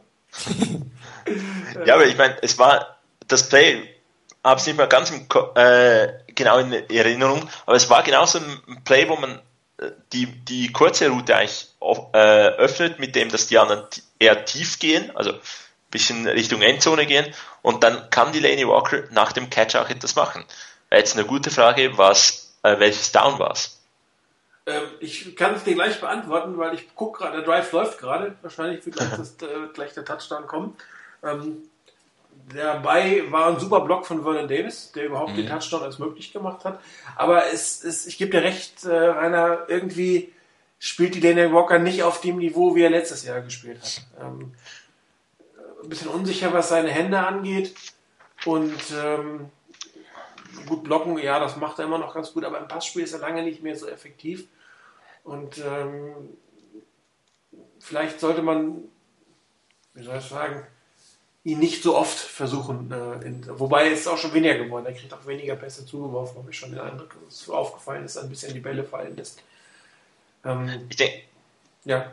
Ja, meiner Meinung nach geht es ein bisschen in den Programmpunkt hinein mit, äh, wie bringt man Vernon Davis ins Spiel. Ähm, ich meine, die Niners haben, wenn man, wenn, wenn ich jetzt, wenn man einfach die, die, die Receiver und die Skillplayer der Niners anschaut, da haben sie so, so viele Optionen ähm, auf verschiedene Spieler.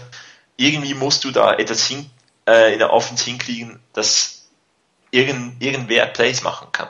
Meine, Randy Moss, Michael Crabtree, Vernon Davis, äh, Delaney Walker, Gore, Hunter, alle zusammen haben ihre Stärken und kannst, kannst du im Passing Game einsetzen. Und wenn halt Vernon Davis nicht, im nicht so gut im Spiel ist, dann müssen andere Spieler offen sein. Und äh, die musst du dann irgendwie auch nutzen. Und sobald du die nutzt, wird auch zwangsläufig Vernon Davis wieder äh, ein bisschen freier werden. Und ich denke mal, wenn, wenn die Niners es hinkriegen, äh, viele Pässe auch wieder auf die anderen Spieler zu, äh, zu bekommen, dann hat Alex Smith auch dieses äh, Selbstvertrauen wieder und dann wirft er auch zu Vernon Davis, wenn er nicht äh, perfekt frei ist. Also ich denke, das spielt so, spielt, da spielen so viele Dinge hinein, aber sie müssen einfach ein Passspiel mit den Waffen jetzt mal hinkriegen, ein auch rhythmisches, eines, das, das die, die Yards überbrücken kann. Ähm, und da wäre die Delaney Walker, der die Bälle fängt, auch gut und äh, ich hoffe, dass dieses, deine, dieses Spiel jetzt gegen die Seahawks mit diesem auch guten Touchdown ihm wieder ein bisschen mehr äh, Selbstvertrauen gibt und er die Bälle wieder besser fängt. Warte, ich glaube, jetzt kommt's. jo, es war zweiter und sieben. Ja, eigentlich das, was wir vorhin gesagt haben. Da darfst du mal kurz spielen und dann die Yards after Catch machen. Genau, und da darfst du es dann machen. Und äh, ohne den Block von, von Vernon Davis wäre es ein Dritter und Eins hinterher gewesen, wäre ja okay gewesen. Ja, durch den Block selber, äh, ist es jetzt ein Touchdown, war ein schönes Play, schön freigespielt. Ähm, aber er war auch wirklich frei. Er ist frei angeworfen worden und hier fehlt tatsächlich das Element, was man ähm, beispielsweise von, von einem Aaron Rodgers sieht, der den Ball wirft, ähm, obwohl der im Endeffekt gecovert ist. Aber er wirft den Ball in einer Position, wo, wenn er ankommt, halt nur sein Receiver den Ball bekommt. Und da ist ein gewisses Risiko mit drin natürlich und das, das wird auch belohnt. Und äh, die Fortinanders callen ist wenig, solche Plays. Und Alex Smith, wie auch die letzten beiden Spieltage, spielt er sie auch wenig. Und er, das ist, ähm, aber das, das riecht so ein bisschen nach Verunsicherung wo immer die jetzt wirklich herkommt, Grund hat er nicht. Selbst mit Kaepernick im, im, Nacken hat er eigentlich keinen Grund, verunsichert zu sein. Ähm, er wird wieder viel zu viel darüber nachgedacht, anscheinend, was gemacht werden soll. Und dann, dann wird nur dann gespielt, wenn er wirklich offen ist. Plus äh, die ewigen Rollouts, die noch gecallt werden, die wirklich nicht so gut funktionieren. Und ähm, alte Schwierigkeiten, wie gesagt, mit, mit diesen äh, kurz geworfenen dritten Downs. Das, das, das spielt alles zusammen. Das ist irgendwie, führt auch natürlich dazu, dass die Defenses ähm, sehr, sehr tief, also sehr, sehr nah an Line of Scrimmage covern, was sowohl für das Laufspiel als auch für das Kurzpassspiel schlecht ist. Und wenn du dann nicht regelmäßig einen langen Ball anbringst, dann ändert sich das auch nicht. Und, ähm, aber das, das sagen wir, glaube ich, auch schon zum 20. Mal. Ich meine, was? Äh, spielt immer noch 5 zu 2. Man darf natürlich nicht vergessen, äh, dass, dass wir immer noch Favorit, mindestens in der NFC West sind und einer der größten Favoriten der NFC sind. Aber die, alle Analysen, ich wiederhole mich gerne, oder alle, alle Kritikpunkte sollen nicht dahin gehen, dass man hier ein Super Bowl-Team haben will. Und da muss man natürlich anders herangehen und das kann, sollte man anders beurteilen, als wenn es nur darum geht, sag ich will ein Playoff-Team haben. Ja. Ich meine, du, ich glaube, du hast mal geschrieben, äh, Martin, im, im Forum, wenn's, wenn du die, äh, die Giants gefragt hättest vor einem Jahr, da, ob sie äh, ein Super Bowl-Team sind, ähm, hätten vermutlich viele gesagt, nein. Ähm, die Niners haben letzte Saison sensationell gespielt. Ich denke, vielleicht blendet das, überblendet das auch ein bisschen ähm, in dieser Saison oder wir erwarten vielleicht ein bisschen zu viel. Ähm, auf dem extrem hohen Niveau spielst du nicht jedes Jahr oder noch nicht mit, mit dem Team, das die Niners haben. Ähm, ich sehe es ein bisschen, auch ein bisschen anders von, vom Saisonziel her. Die Niners müssen in die Playoffs kommen und von daher an kann alles passieren. Ähm, und die Niners müssen nicht jetzt irgendwie sagen, wir sind das klare Super Bowl-Team. Das sollen von mir aus die, die Falcons übernehmen oder irgendwie die New York Jets sollen da gerne lange Zeit darüber sprechen. Sie werden es nie. Aber ähm, für die Niners geht es einfach mal darum, sicher in die Playoffs zu kommen. Und da müssen sie einfach bereit sein, um dann auch mehr zu leisten. Und das muss jetzt aufgebaut werden. Aber dass die 49ers jetzt irgendwie das, das klare Super Bowl-Team sind, ähm, den Anspruch müssen wir, glaube ich, gar nicht haben. Sie müssen einfach äh, in den Playoffs ihr Spiel wieder spielen können und mit allen Varianten. Ja, aber auch um in die Playoffs zu kommen, musst du gewisse Qualitäten einfach haben, die die von letztes Jahr hatten und die dieses Jahr leider so nicht mehr zu sehen sind. Ich meine, ähm, Turnover-Ratio von plus zwei ist nicht mehr ganz so großartig. Auch die Summe der Turnovers, die kreiert werden, ist nicht mehr ganz so großartig. Und gerade was das Thema Special Teams angeht, ähm, das ist schon sehr dürftig, was da kommt. Ich meine, klar, David Akers wird nicht jedes Field Goal verwandeln, aber ähm, es ist schon auffällig, dass er zwischen 40 und 50 Yards äh, nicht mehr ganz so sicher ist. Die Returns sind alles andere als vergleichbar und wenn ein Return kommt, dann schafft es hinterher der Offensive Coordinator aus diesem guten Return nichts zu machen. Das kommt ja auch noch dazu. Die, die beiden besten Returns auf den beiden Spielen endeten, glaube ich, aus dem Three and Out hinter. Und das waren Returns bis in die gegnerischen Hälfte. Dann wurde dann irgendein Blödsinn wieder gespielt mit irgendeinem Reverse oder hier irgendwas, da irgendwas und da hat man nicht, nicht drauf, ähm, drauf reagiert. Das ist ähnlich wie mit nach dem langen Pass von, von äh, im, Giant-Spiel. Dann hat man irgendwie wieder versucht, einen Trackplay mit reinzubringen und schon äh, war man irgendwie bei dritten oder zweiten und lang und äh, hat aus den Positionen nichts gemacht. Und das haben die Fortinanders halt letztes Jahr, das hat sie auch vereinfacht, darum waren auch mehr Punkte, weil das Feld einfach kürzer war. Wir haben es ja mehrfach gesagt, viele Turnovers, gute Returns, kürzeres Feld, viele Punkte. Jetzt sieht das nicht so aus, nicht mehr so viele Turnovers, nicht mehr so gutes Feldposition und schon geht es im Scoring ähm, etwas nach unten. Wie gesagt, die, die, das Spiel Bills und Jets ist einfach kein Maßstab. Oder kann kein Maßstab sein, weil die extrem schlecht gespielt haben, die beiden Teams. Und gegen gute Defense, Giants und Seahawks, da sah das nicht gut aus. Das muss man einfach sagen. Es sieht nicht gut aus, was die Offense da veranstaltet. Ähm, da interessiert mich auch, ähm, oder bin ich gespannt drauf, was gegen die Cardinals dann ist, weil ähm, ich denke, dass das Spiel gegen die Giants hat doch sehr viel vom Selbstvertrauen halt mal genommen oder ein gutes Stück. Das ist verständlich, das, das war ein, ein Spiel, wo man eben in, äh, in allen Phasen des Spiels eigentlich äh, schlechter war als der Gegner. Und gegen die Seahawks hat man jetzt eigentlich das wieder ein bisschen verbessert, weil man sich auf die eigenen Stärken berufen hat. Jetzt mal schauen, wie die Entwicklung dann geht. Wenn, wenn das weiterhin so mühevoll äh, die ganze Zeit ist, ja, dann müssen wir uns dann die Frage wirklich stellen, ob es weit gehen kann in den Playoffs. Wenn aber jetzt das Ganze wieder ein bisschen halt äh, von Woche zu Woche aufgebaut wird, dann sind die Probleme der Niners nicht ganz so groß. Also, finde ich zumindest. Wir waren aber, glaube ich, bei Vernon Davis stehen geblieben. Vielleicht sollten wir es auch nochmal äh, kurz zu Ende bringen. Rainer, hast du vielleicht noch irgendwie eine Idee, was die Fortinanders machen sollten, könnten, um ihn wieder dahin zu bringen? Ich meine, er hat super angefangen in der Saison. Ja, er hat gut angefangen, aber er wird halt von den, von den Gegnern weggenommen. Ähm, in dem Zusammenhang fände ich es zum Beispiel nicht schlecht, wenn ein Delaney Walker wieder besser in Form kommt und vielleicht bringt ihm der Touchdown Auftrieb. Denn es ist schlicht und ergreifend so, zumindest sehe ich so, wenn noch ein zweiter Tight End da ist, der mit ähnlichen Plays, sagen wir mal wirklich mit ähnlichen Plays wie, ähm, wie Vernon Davis.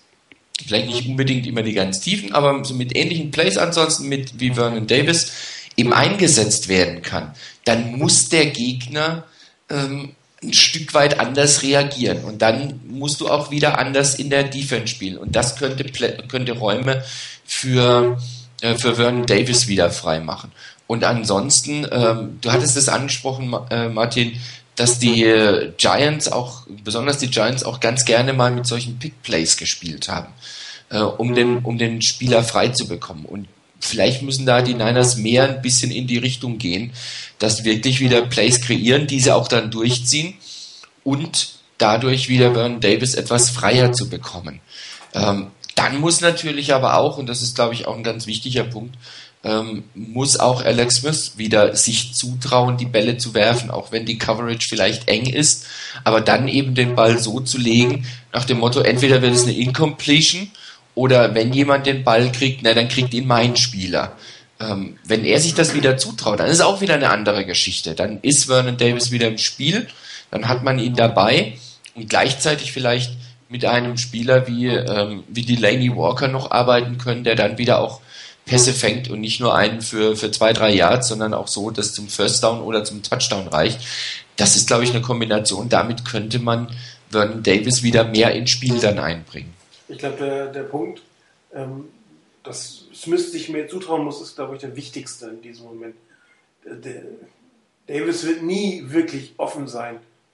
Dazu wird er viel zu viel von den Defense-Koordinatoren in deren Gameplan mit eingezeichnet. Und man hat auch viele Spiele gesehen, wo er es halt nie war, wo halt der Pass geworfen wurde, als er eigentlich noch gecovert war und dann sich den Ball laufen oder erarbeitet hat. Und da muss man auch wieder hin. Und das andere ist, dass, dass ich glaube, Alex Smith also, oder dass mehr Plays gespielt werden sollen, wo Davis der erste Read ist. Oder dann wirklich, gerade hinter deiner Scrimmage, wenn du dich gelöst hast, bevor du in die Doppeldeckung reinläufst, ist ja oft eine kleine Lücke, in der man was machen kann. Und das sind vielleicht, wenn man von vom Playcalling herkommt, klar, die Big Plays, das hat die 49ers ja wirklich gut gemacht, ein bisschen davon abgekommen, da wieder hin, den zum ersten Read zu machen, aber auch wirklich Davis zu sagen, es müsste sagen, wirf ihn ruhig. Mach es, wirf ihn so, dass er keine Interception wirft. Klar, wenn er incomplete wird, okay, aber eine völlig freie Vernon Davis wird er wenig finden. Wie gesagt, er hat gegen die Giants und gegen die Seahawks ein paar Mal einen völlig freien Vernon Davis übersehen. Da weißt du aber nicht, wie das Play ist, ob er welcher Reader ist und wie, was der Quarterback in dem Moment sehen kann. Das, das ist ein bisschen schwierig zu beurteilen. Aber ohne ihn äh, wird die Offense nicht wirklich besser werden. Also Frank Gore wird nicht jedes Mal 130 Yards machen können gegen die Defenses, um dann das rauszuholen. Da muss mehr Unterstützung kommen, also Unterstützung im Sinne von ähm, mehr Verteilen äh, des Workloads. Und ähm, Vernon Davis ist mal meiner Meinung nach der Beste der, der Receiver und den darfst du einfach nicht ohne catchen lassen. Das geht nicht. Das funktioniert. Also das, du kannst keine Spiele gewinnen. Ich habe mir auch mal so ein bisschen die, die Ansätze, wie, wie das gehen könnte, äh, Vernon Davis in, ins Spiel zu kriegen.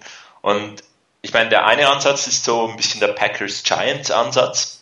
Ähm, nach Motto, wenn man, man, man, baut das Spiel immer wieder über einen anderen Spieler auf. Ähm, bei den Giants war es gegen uns Hickson, glaube ich, der plötzlich ein Riesenspiel hatte und vorher die, die, die Woche davor eigentlich nicht. Die Woche davor war es, glaube ich, Ruben Randall, der äh, ein wirklich tolles Spiel hatte. Von daher, ähm, die, oder auch die Packers oder die Saints Receiver, die sind ja ähm, eigentlich keine guten Spieler für Fantasy Football, weil wenn sie mal ein gutes Spiel haben, heißt es noch lange nicht, dass sie im nächsten Spiel auch ein gutes Spiel haben. Das heißt, die anderen Spieler deutlich besser einbinden, äh, halt auch Plays machen äh, für, für Randy Moss, mal Plays machen für wieder mehr für Michael Crabtree, Manningham und so weiter. Die, die Optionen, die sind da und da müssen die Verteidigungen auch äh, Vernon Davis automatisch wieder etwas äh, frei werden lassen. Dann, was ihr auch angesprochen habt, die, diese Pick Plays oder auch Routenkombinationen, ähm, wo man einfach mal kurz Vernon Davis freikriegt und damit halt auch ihm die Möglichkeit gibt, mit seiner Athletik äh, auch ähnlich wie Delaney Walker aus kurzen Pässen viel zu machen. Und die dritte Option, aber da ist ein großes Fragezeichen halt auch bei Smith, äh, Davis mehr suchen und mit mehr Risiko anspielen. Ähm, so wie er es gesagt hat. Den, den Pick darf er nicht werfen, äh, aber halt öfters den, den Receiver, äh, die, äh, Vernon Davis frei, äh, frei werfen. Das braucht ein besseres Gefühl von Alex Smith und das hat er im Moment. Offenbar nicht ganz so, ähm, weil sonst würde die Bälle auch werfen. Also für mich drei Ansätze und über die zwei erstgenannten, also über andere Spieler Vernon Davis freimachen und über Routenkombinationen Vernon Davis freimachen, ähm, müsste man dann auch wieder in die Situation kommen, wo äh, Alex Smith das Gefühl hat, äh, Vernon Davis auch in etwas besser Coverage anzuspielen. Ich meine, von der, das haben wir jetzt zweimal lange Wochen zwischen den Spielen, um da ein bisschen was rauszufinden. Ich meine, es ist schon eine nette Kombination, einmal eine Thursday Night und dann Monday Night und dann noch die, die Bye Week hinterher. Also die dürften sich gut ausruhen, das ist mal das Erste. Und zum anderen sollten sie auch äh, Möglichkeiten finden, genau diese Schwachstellen, die wir gerade ähm, besprochen haben, auch im, im Passspiel mit Vernon Davis äh, zu verbessern oder da rauszuholen. Und ich glaube auch, dass das Alex Smith ein bisschen Ruhe gut tun wird.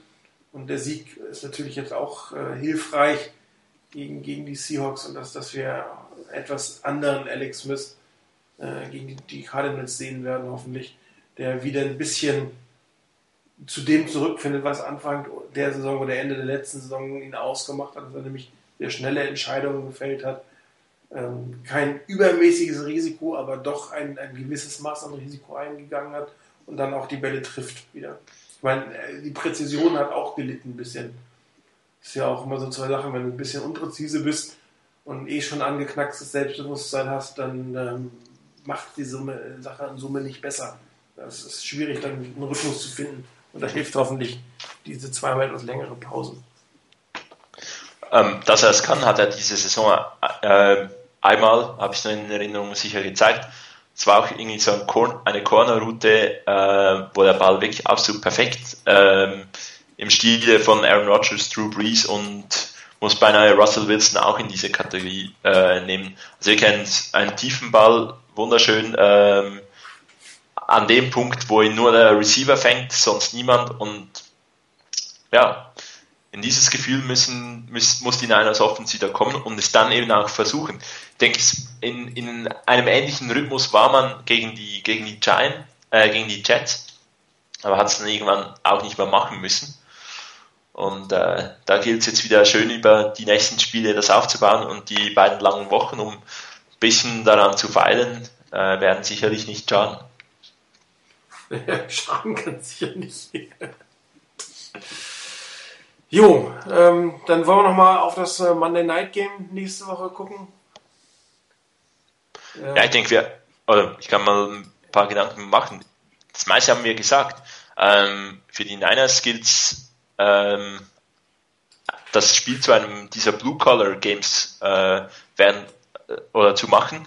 Ähm, zwei, beide haben eine gute Defense, wir haben die bessere Offense, äh, wenn wir mit wenn wir unsere Möglichkeiten nutzen.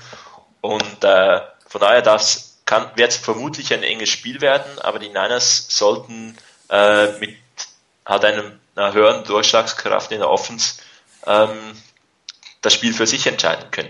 In der Defense werden sie, wenn beide Teams gut äh, stark spielen, ich denke, unsere Offense kann den Unterschied in diesem Spiel machen, so frei nach dem Motto Offense wins Games.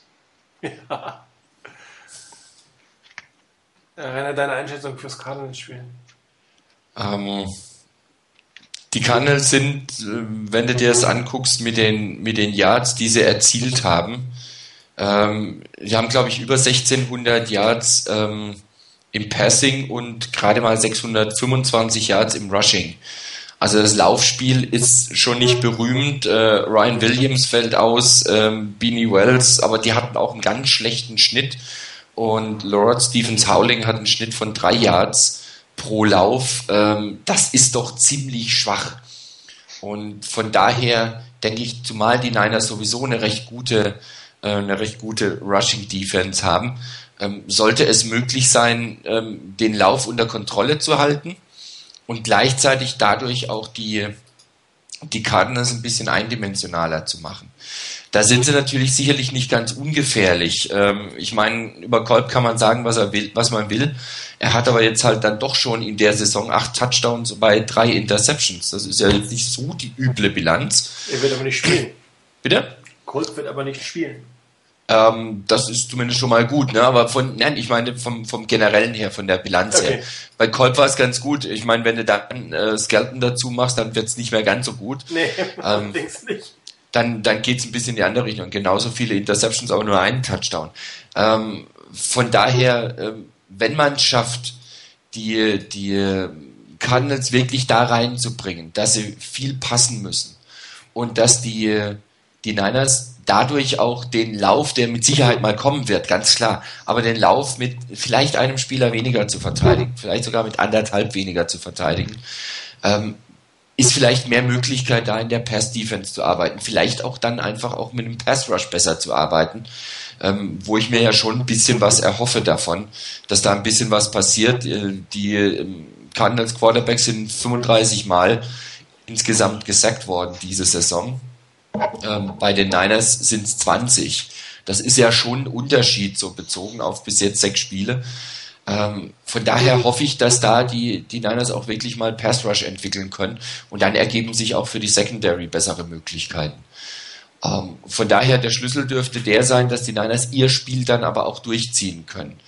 Ähm, sprich, dass sie ihr Laufspiel hinkriegen, dass sie aber auch abwechslungsreich bleiben, auch im Passspiel natürlich ihre Möglichkeiten suchen, in der Hoffnung, dass sie ein bisschen mehr Risiko gehen, bisschen mehr Aggressivität, vielleicht nicht unbedingt mehr Risiko, aber mehr Aggressivität reinlegen, auch im Playcalling zum Beispiel, äh, gerade was die Third Down Plays angeht, dass man da eben nicht ähm, den Ball fünf Yards von der First Down Markierung weg hinspielt oder in, in den Rücken noch spielt, ähm, sondern dass man wirklich das First Down auch machen will und zumindest Anspielstationen da hat, dann denke ich, haben die Niners absolut eine Möglichkeit, das Spiel zu gewinnen. Es würde mich auch jetzt ehrlich gesagt ziemlich enttäuschen, wenn sie es nicht gewinnen würden. Also ich tippe da ganz klar drauf, dass die Niners das, das gewinnen können ähm, mit sieben vor.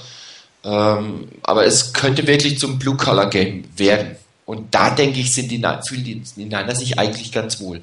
Von daher ist mir nicht wirklich bange. Sieben vor. Okay. Ähm, es wird halt ein hartes Spiel oder ein, ein, ein, intensives Spiel werden aufgrund der Rivalität zwischen den beiden Teams, die sich jetzt nach dem Realignment doch sehr früh schon gebildet hat. Und Ken Wissenhahn hat ja auch gesagt, es liegt eigentlich primär daran, dass es eigentlich immer enge Dinge, enge Geschichten sind, die da äh, passieren, wenn die beiden aufeinandertreffen. Ähm, auf der anderen Seite die, die, die Cardinals Offense ist eigentlich grauenhaft. Das kann man nicht anders ausdrücken. Die Offense Line ist ganz, ganz mies. Ähm, die äh, Nummer 1 und Nummer 2 Running Back sind nicht dabei. Der Nummer 1 Quarterback ist nicht dabei. Und ähm, einer der besten Wide Receiver der Liga verhungert, um es mal so auszudrücken. Und ähm, ich, ich habe ihn in einem Fantasy-Team, da leide ich da relativ stark, was das Ganze angeht. Und so kriegst du ein bisschen. Also, mit. tut mir leid, wenn ich das sage. Ich hoffe, du leidest nochmal. Ah, okay. ja, für diesen, äh, obwohl, wenn die Fortinanders gewinnen, kann der meinetwegen auch zwei Touchdowns fangen. habe ich jetzt kein Problem mit. Nein, das ist, äh, wollen wir gar nicht mit anfangen. Also, das, die, diese Offense ist ganz schlecht. Also, es ist wirklich eine ganz, ganz schlechte Offense. Sie ist auch die zweitschlechteste, ähm, was äh, die Gesamtpass angeht, äh, relativ schlecht gegen den, äh, oder bei, beim Scorern und auch beim Run, dass da dürfte eigentlich nicht viel anbrennen bei den, bei den Eigen. Aber eigentlich, hier ist es wirklich eine starke Rivalität und die Cardinals werden hoch motiviert sein, zu Hause im Monday Night Game hier eine etwas bessere Leistung oder eine deutlich bessere Leistung in der Offense abzuliefern als bisher. Aber eigentlich vom Papier her ist das ein absolutes Mismatch zwischen diesen beiden äh, Units, zwischen der 49ers Defense und der, der Cardinals Offense. Und äh, ich hoffe, dass dementsprechend auch das Scoring relativ klein bleibt. Ähm, und im Gegenzug, da die Offense äh, der 49ers ist ehrlich gesagt, bin ich gespannt, wie weit sie der wirklich ziemlich guten Defense der, der Cardinals äh, ähm, etwas entgegensetzen kann. Also es muss mehr kommen als gegen Seattle, gegen New York, muss man gar nicht drüber reden, aber es muss auch mehr kommen als gegen Seattle, um, um hier von Anfang an das Heft in der Hand zu haben, äh, nicht wieder mit 3-0 im zweiten Quarter in Führung zu liegen und dann hoffen, dass die Defense nach Hause schaukelt, sondern dass man wirklich von Anfang an Konsequenz Chancen sucht, Chancen nimmt ähm, und nicht, ich sehe es hier gerade, ähm, Alex Smith irgendwie beim dritten und acht mit einem Colton Quarterback Draw äh, dazu bringt, den Ball für David Akers äh, in die Mitte zu legen, das ist ein schönes Field Goal. Das ist einfach eine Offense, das ist jetzt nicht würdig, sag ich mal so. Und damit gewinnt man auch solche Spiele nicht. Also gerade Divisionsrivalen, auswärts Monday Night Game, da musst du anders herangehen. Da musst du mit viel mehr Selbstbewusstsein, mit viel mehr ähm, Aggressivität, etwas höherer Risikobereitschaft in das Spiel hineingehen, um, um da dann als, als Sieger hinterher vom Platz zu gehen. Eigentlich bist du auf dem Papier das bessere Team und äh, die, die Cardinals haben eine, eine Losing-Serie von drei Stück, nachdem sie 4-0 gestartet sind und ähm, jetzt sollte man auf gar keinen Fall äh, in die Situation kommen, sie wieder stark zu machen innerhalb der Division, indem man das Ding verbaselt. Aber ähm, die Offense muss definitiv zwei Schippen drauflegen. Ähm, und äh, die Defense einfach nur auf, gerade auf der Cornerback-Seite im Prinzip auf Larry Fitzgerald aufpassen. Ansonsten sehe ich da nicht wirklich die große Problematik. Ich glaube auch, dass man gewinnt.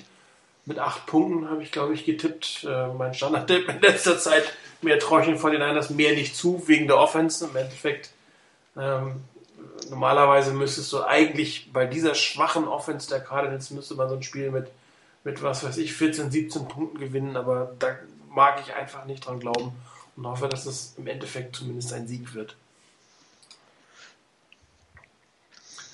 Jo, Chris, dein Tipp noch fürs Spiel? Ja, sechs Punkte, sage ich jetzt mal. Sechs Punkte, ja, da sind ja, wir dicht beieinander. Ich erwarte irgendwie, dass es, dass es eng wird. Ähm, am, am, Ende äh, bin ich, glaube ich, bisher noch nie so richtig gut gelegen, also darf es auch gerne etwas mehr sein. ähm, aber ja, was ihr ja eigentlich richtig gesagt habt, die, die Niners müssen vor allem auch mit der Defense die, die Schwächen jetzt der Offensive Line der, der Cardinals ausnutzen. Ähm, gegen einen guten Receiver haben sie eigentlich immer gut ausgesehen, äh, mit beispielsweise äh, Calvin Johnson diese Saison und auch schon letzte Saison. Ähm, den irgendwie mit Bracket Coverage äh, nehmen und aus dem Spiel nehmen, dann sollte eigentlich eben auch mehr drin liegen. Ähm, aber wie du es auch richtig gesagt hast, Martin, die Offense, die muss dann eben auch äh, diesen Killer-Instinkt haben und diese, diese paar Touchdowns halt dann äh, aufs Feld bringen. Jo, dann zu unserer letzten Kategorie. Wie gesagt, ich habe keine kompletten äh, Power Rankings, aber der Top 5 kann ich euch natürlich liefern, zumindest mündlich. Meiner Meinung nach das stärkste Team, auch wenn sie schon eine Niederlage haben, sind die Texans. Ähm, in der AFC gibt es da überhaupt gar keine Diskussion. Äh, die, äh, der Super Bowl auf der AFC-Seite geht über Houston, um es mal so auszudrücken. Ich finde sie auch im Moment das stärkste, das kompletteste Team. Ich finde sie auch stärker als die Falcons, obwohl die noch kein Spiel verloren haben. Trotzdem sind für mich die Texans momentan äh, das Maß der Dinge in der NFL. Sie spielen auf allen Seiten des Balles sehr gut, sehr konstant. Und ähm, ich bin mal gespannt, äh, wo es hingeht. Sicherlich äh, die zweite Playoff-Teilnahme ist fast schon sicher, um es mal so auszudrücken. Mal gucken, ob sie tatsächlich in New Orleans spielen werden. Das zweite Team für mich sind die Falcons. Ähm, momentan das Top-Team der, der AFC, allerdings äh, noch nicht immer so gefordert, um es genau äh, ausdrücken zu können, wie gut sie jetzt letztendlich sind. Gucken, wie sie aus ihrer Bye-Week herauskommen. Drei für mich momentan die Giants. Die sind von einem Mittelfeldteam durch wirklich gute Leistungen in letzter Zeit, vor allen Dingen auch gegen die 49ers, aber auch äh, den Hype um RJ3 so ein bisschen äh, abgekühlt mit dem letzten Sieg. Für mich das beste Team der Liga, die 49ers momentan. Äh, guter vierter Platz, ähm, aber eher tendenziell nach unten zurzeit. Und wen ich zurzeit relativ stark finde, sind die Bears, sind für mich die Platz 5. Aus den Top 5 rausgefallen sind die Ravens. Äh, sie haben doch relativ schlecht gespielt und ich glaube auch, dass der Verlust in der Defense mit Ray Lewis äh, dazu führen wird, dass es bei den Ravens eher bergab gehen wird bis zum Ende der Saison. Nächste Woche werde ich wieder komplette Top 32 haben, aber für diese Woche sollen es diese Top 5 mal machen. Wo hättest du jetzt etwa die, die Packers, die ja wirklich auch in Form kommen? Die, die sind äh, dahinter, die, die, sind für mich direkt dahinter jetzt eigentlich. Ähm, die haben einen so guten Trend, einen Trend nach oben. Ähm, den müssen sie natürlich noch bestätigen. Ähm, man sieht aber auch, dass die Packers ähm, extrem von einer Person abhängen. Ja.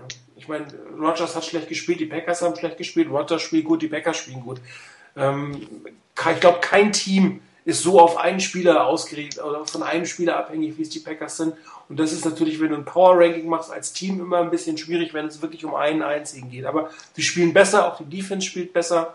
Und mal gucken, wie sie jetzt den, den Ausfall von Charles Woodson verkraften. Ähm, hat sich ja ein Schlüsselbein gebrochen.